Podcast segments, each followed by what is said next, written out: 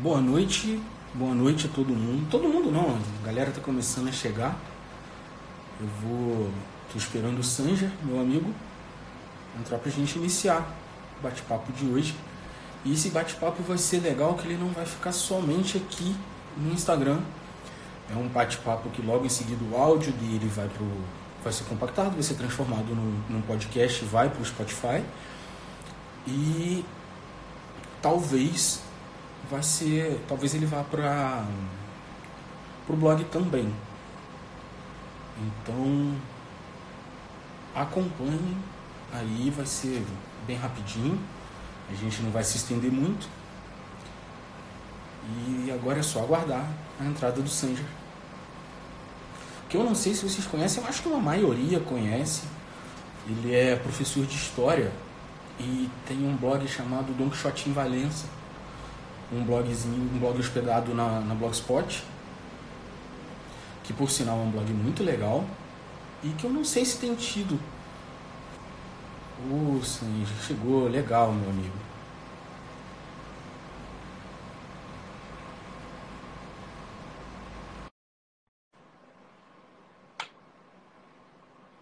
Vamos ver agora como é que vai. Estamos aguardando aqui. Ô, meu amigo, coisa boa, como é que você tá, cara? Tudo jóia? É, tô levando. tá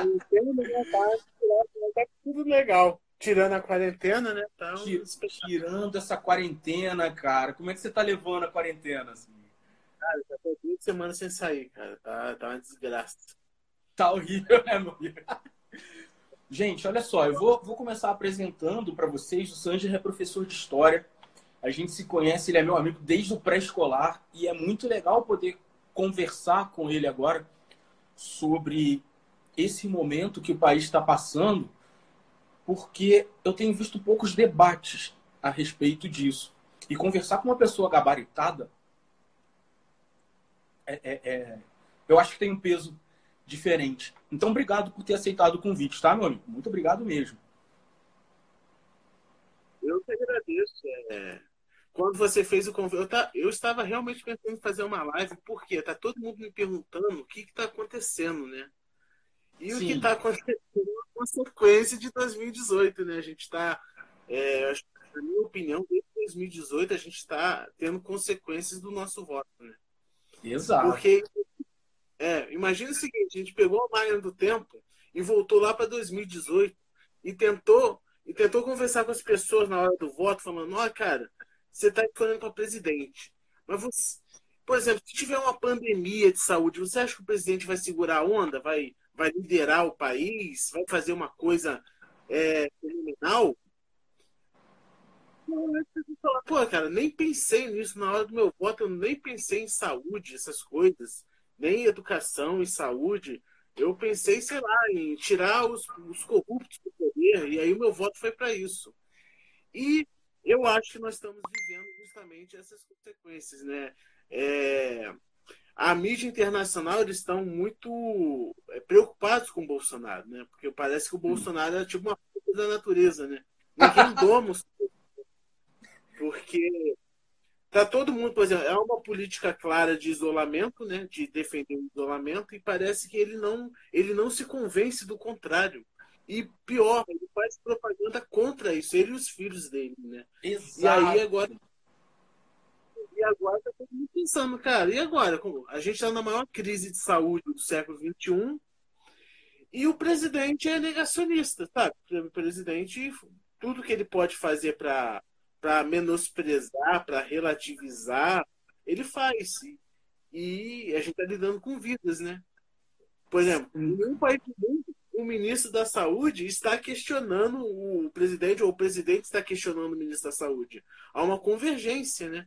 Porque todo mundo pensou, pô, olha, cara, eu tenho ideologia X, tá, mas agora é uma coisa séria, não pode estar errado isso aqui. Sim, tá... pode estar muito errado, né? É, então. Se a gente começar a brigar aqui, por exemplo, que nem a tese dele lá, que era só uma gripe, né? É uma gripezinha, né? E tá tudo comprovando que não, que é um negócio realmente sério, que as pessoas precisam se cuidar. E a gente perde tempo, né? Por exemplo, agora ele vai fazer uma, uma manifestação oito e meia da noite. Sim. Se fosse em qualquer outro país do mundo, o presidente ia pedir sensatez, vamos nos unir, estamos caminhando, as coisas estão dando certo. E, como é o nosso, a gente tem aquele sentimento que, caramba, ele vai falar uma besteira muito grande e a gente vai perder três dias discutindo a besteira dele, ao invés de estar discutindo com outras coisas, sabe? O presidente tem. É uma coisa muito estranha que está acontecendo no Brasil. Que é, que é essa história de que o presidente não lidera a nação, né? O presidente, a gente tem que muitas vezes se esconder, não. Tiro. É, tem um meme muito engraçado que fala: ignore o seu presidente. Sim. Ou seja, o ministro da Saúde fala, a gente dá razão para o ministro da Saúde. O presidente fala, a gente tem que ignorar. Isso é muito ruim, né? Porque ele ganhou as eleições, né? Por mais que a gente não goste, lá, é, ele ganhou as eleições e ele deveria estar à altura do cargo, né? E parece que não, ele só quer brigar, ele está brigando. Né? Às vezes eu tenho um pouco da impressão, assim, que ele está realmente mais preocupado com 2022, mais preocupado com a próxima eleição do que necessariamente com a saúde das pessoas que o colocaram lá. Entendeu? É. E, É, Ah, pode falar. não, e, e- e é, e é um pouco de soberba, na minha opinião, uma pessoa que acha que a Disney parou para prejudicar o governo dele, a NBA parou para prejudicar. Para mim é muita soberba, cara. E, e eu acho perigosíssimo ter uma pessoa que tenha esse egocentrismo todo. Você concorda com isso, cara? Eu concordo, mas, é, na minha opinião, ele está fazendo isso, primeiro porque essa é a forma de política dele. Ele sempre, ele sempre ganhou adeptos com essa política de confrontamento. Né? Existe uma, uma, uma verdade oficial e eu vou contar para você uma verdade não oficial, que ninguém te fala porque é uma grande conspiração. E ele convenceu muitas pessoas. Só que quando ele ganha, ele tem que é, fazer as coisas, né? Você pegar o Bolsonaro como deputado, ele ficou mais de 30 anos como deputado. E ele aprovou poucos projetos de lei. Sabe, ele tem uma Quase. É, ele argumentava na época da eleição, por exemplo, quando eu conversava com, com os meus amigos, eles falavam o seguinte: não, ele, ele tem poucos projetos de lei porque ele não se corrompeu, porque ali no Congresso todo mundo é corrupto.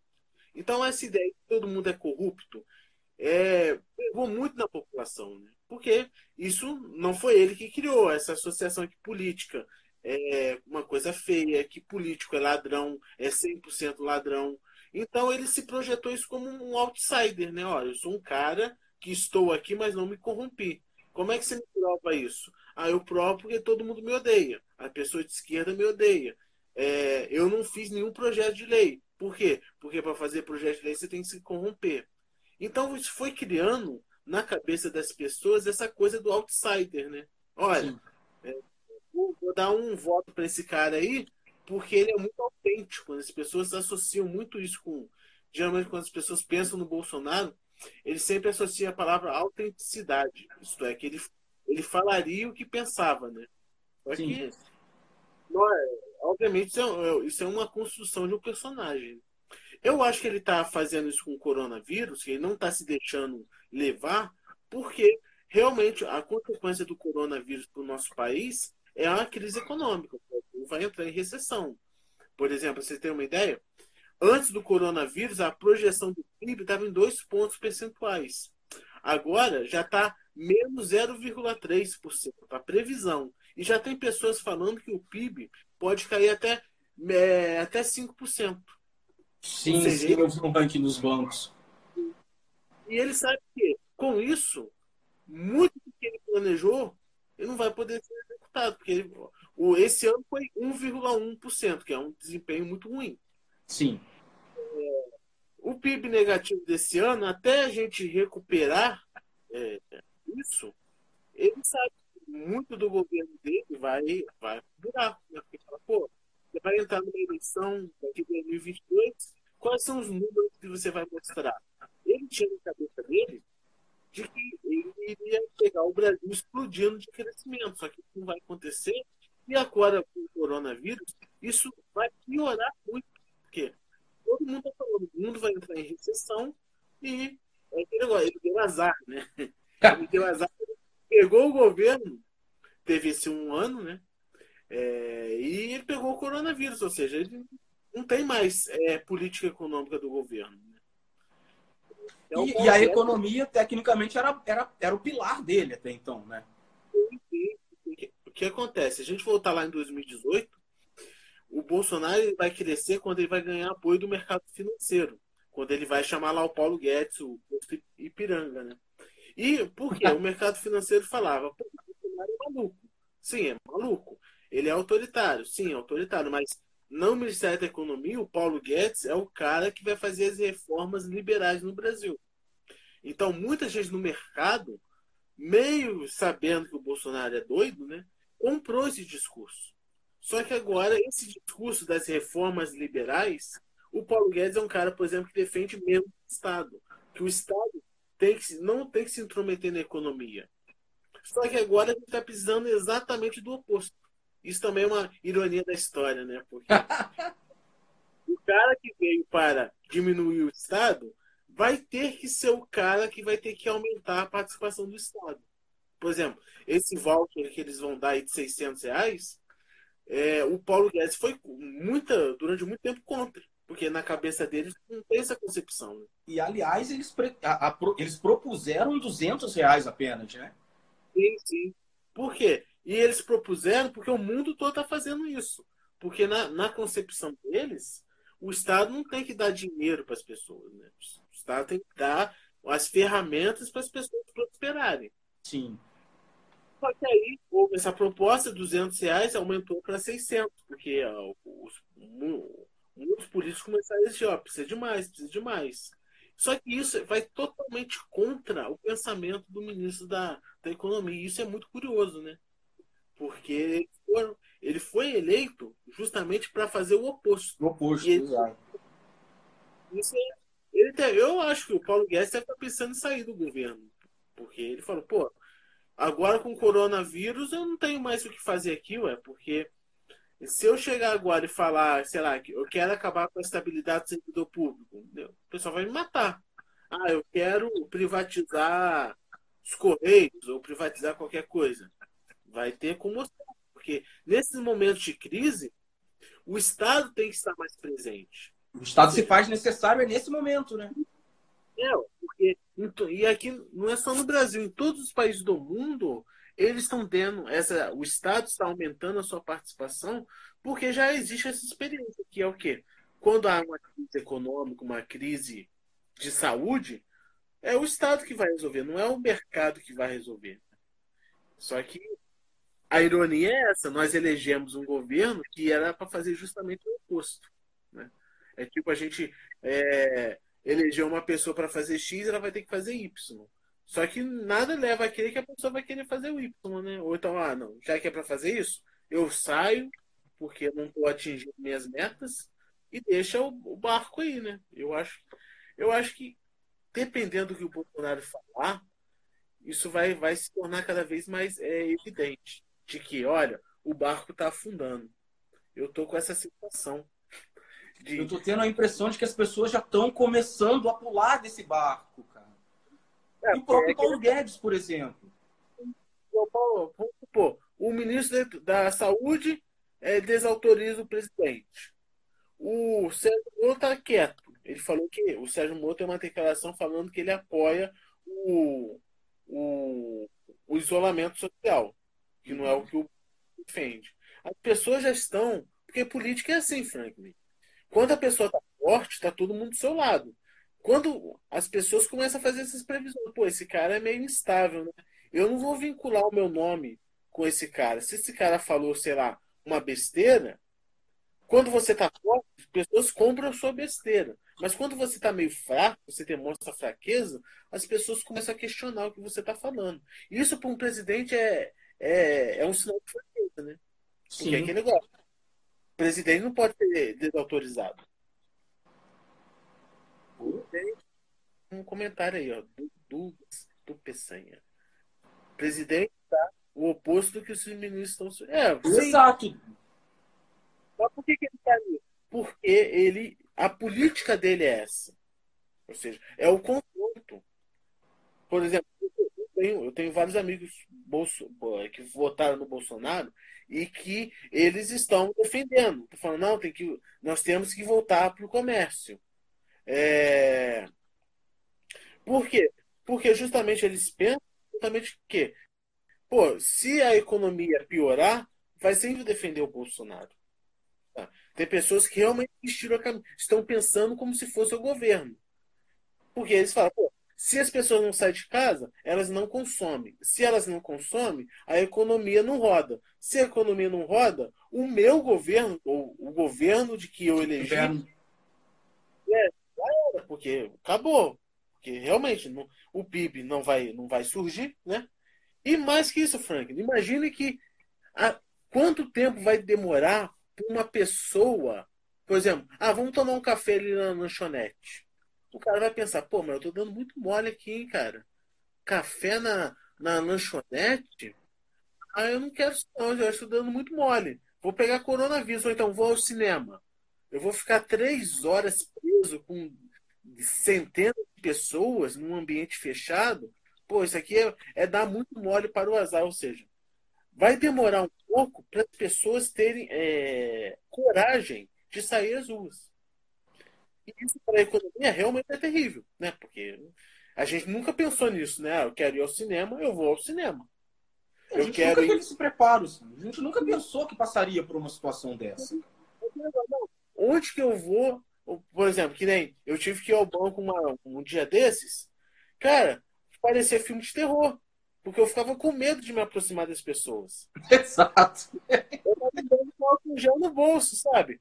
É, para você abrir a porta do banco, cara, ah, não, vou, vou pegar a maçaneta no meio. Aí você fala, não, no meio é o lugar onde as pessoas apertam. Não, vou pegar então mais acima. Você começa a ficar pensando coisas que você nunca pensou.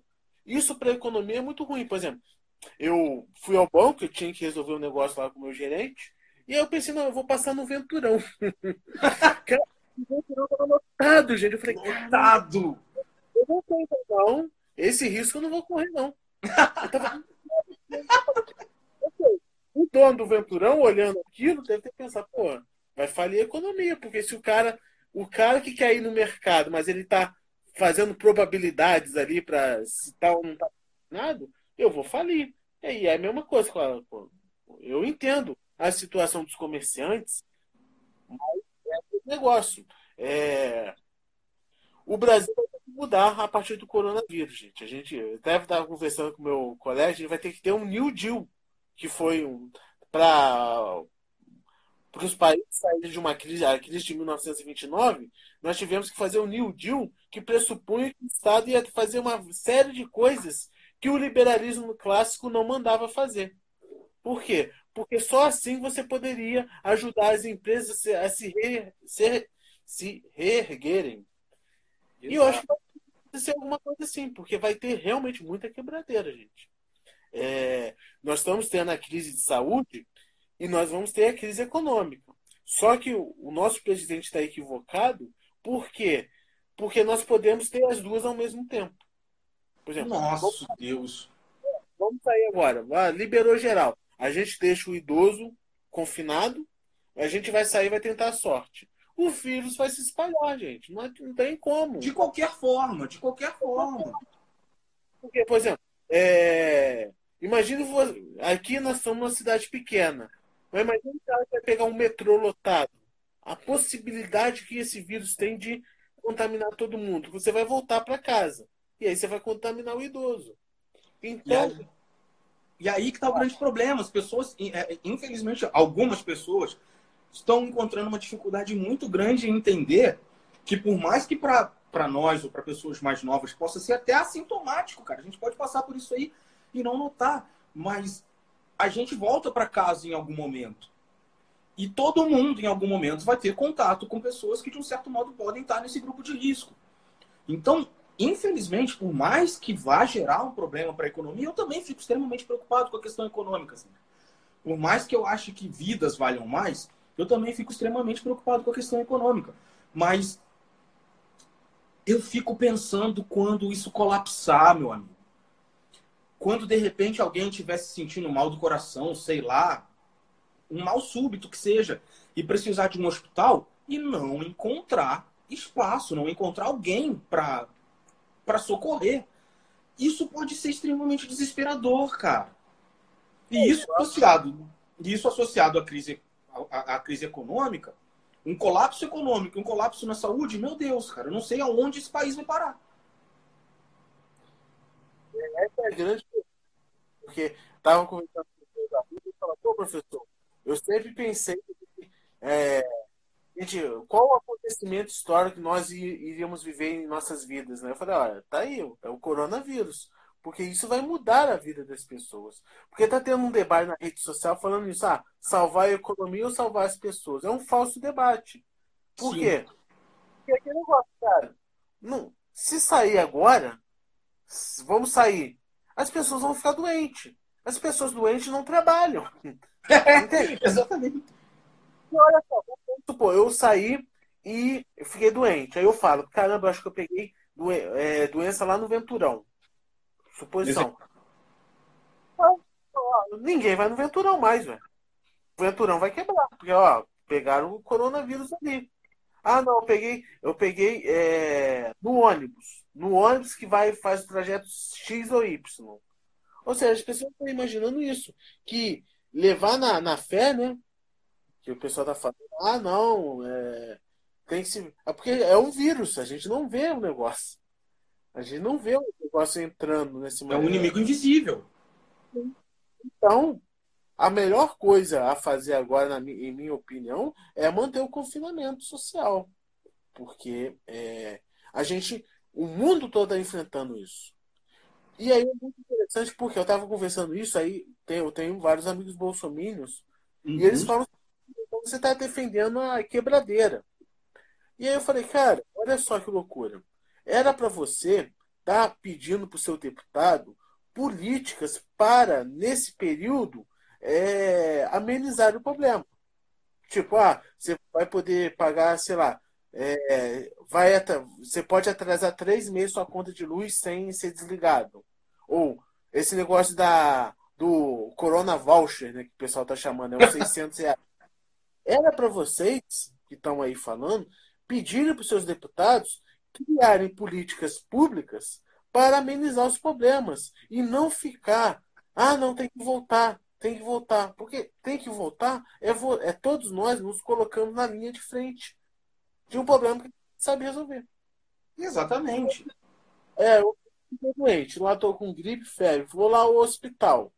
Se todo mundo for ao hospital, não vai ter para todo mundo.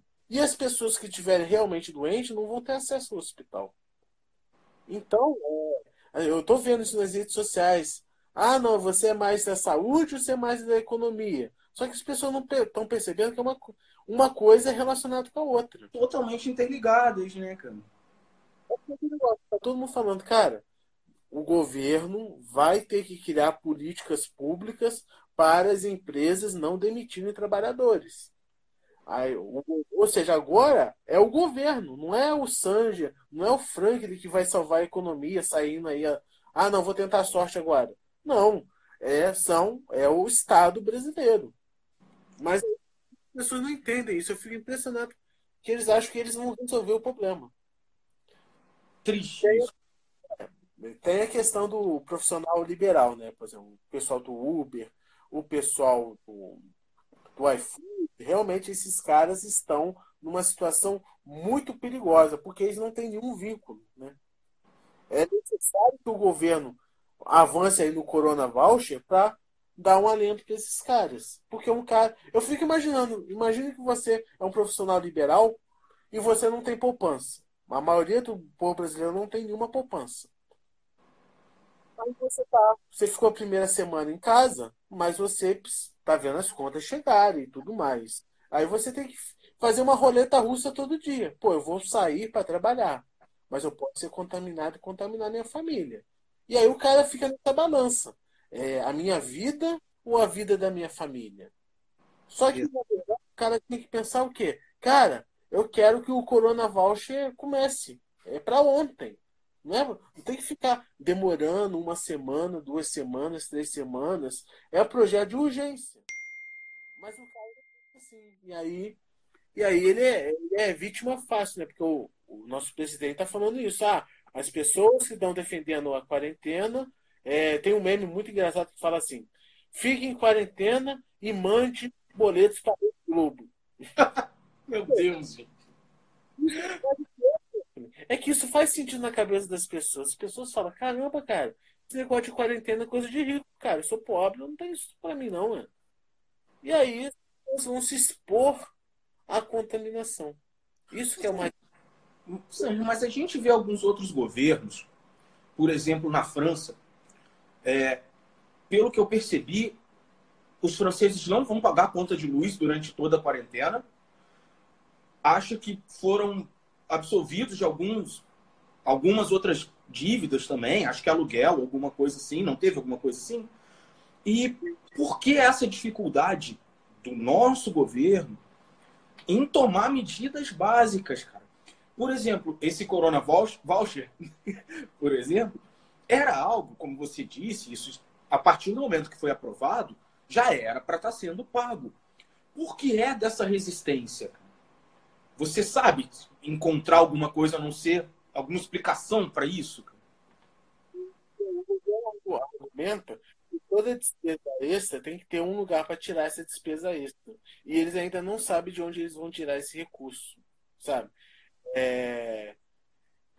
A grande questão é isso, é que a gente, a gente sabe que a gente tem que ajudar as pessoas, mas a gente não sabe quais recursos a gente tem. O negócio da conta de luz. Aqui no Rio de Janeiro, o governador Witzel pedi, é, é, possibilitou que a gente não pague, mas vai pagar depois. Sabe? Porque pode. Porque não... é, porque muitas vezes é concessionária, né? Por exemplo, a Light, se, se a Light ficar, sei lá, três meses sem receber conta de, de luz, pode acontecer alguma coisa. Aí tem, tem que ter um estudo, né? Porque senão você quebra a empresa de energia. Por mais que a gente possa achar, pô, a Light nunca vai quebrar aí, monopólio aí no Rio de Janeiro, mas aí realmente tem que haver um estudo, sabe? É, o Victor falou, olha, vocês podem não, de, não pagar durante esses meses, mas depois vocês vão pagar esse mês. Esses meses para trás, né? Em suaves prestações. Isso é uma coisa, Frank, que, que, que o Ministério tem que pensar. Por exemplo, é, outra medida que aconteceu nas escolas, o pessoal do Bolsa Família, porque vamos pensar na escola. Ah, a pessoa do Bolsa Família, a escola, além de ser o espaço de aprendizado do menino, é também um lugar de, de comida, de comilança, né? Uhum. Sim. E aí, pô, o cara tá duas semanas sem aula, duas semanas sem merenda. Ou seja, o pai dessa criança está tendo que trabalhar mais, fazer mais arroz, mais feijão, e isso tem um custo. E aí que o governo pensou, olha, vamos pegar o cadastro das pessoas do Bolsa Família e a Secretaria de Educação vai dar uma cesta básica. Uma ideia interessante, só que até agora não foi executada, porque é difícil realmente executar uma ideia dessa. Vou, vou pegar todo mundo que tem cadastro e vou dar uma cesta básica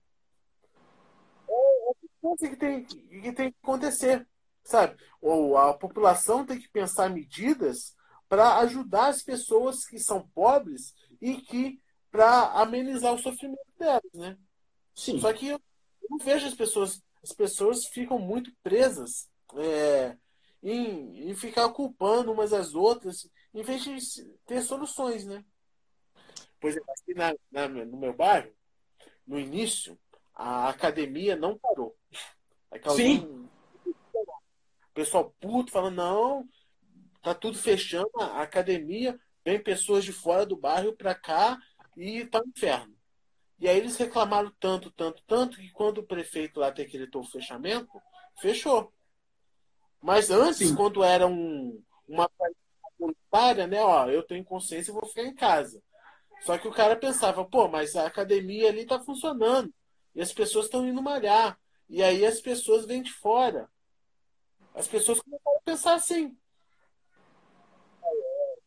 O Bolsonaro já vai falar. É, cara. Eu tô vendo aqui, tá exatamente na hora do começo. Do... E eu não imaginei que o papo fosse ficar tão bom, cara. Juro por Deus. Que se eu imaginasse que fosse ser assim, começava antes.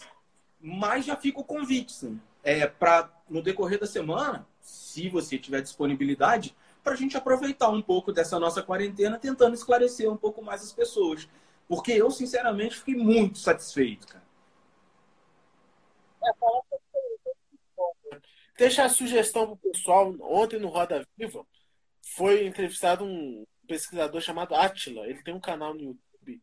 E esse cara realmente ele merece uma medalha porque ele, tá, ele tem uma didática muito boa para explicar. Ele é um pesquisador da área das, do campo da ciência da saúde e ele estava explicando justamente o porquê que é importante a manutenção da quarentena. E isso é muito importante, Frank. Por quê? É, temos que procurar a opinião de profissionais da saúde. Sim. Porque. Ah, vai lá fulano da esquina, me dá a sua opinião aí. Não, opinião todo mundo tem, mas informação, conhecimento, nem todo mundo tem. E então eu deixo esse, essa dica para o pessoal. Roda Viva de ontem, o Atila, ele fez uma exposição brilhante. Foi excelente. Ah, o vírus veio da foi a China que criou o vírus no laboratório, desmistificando isso tudo e através de argumentos científicos.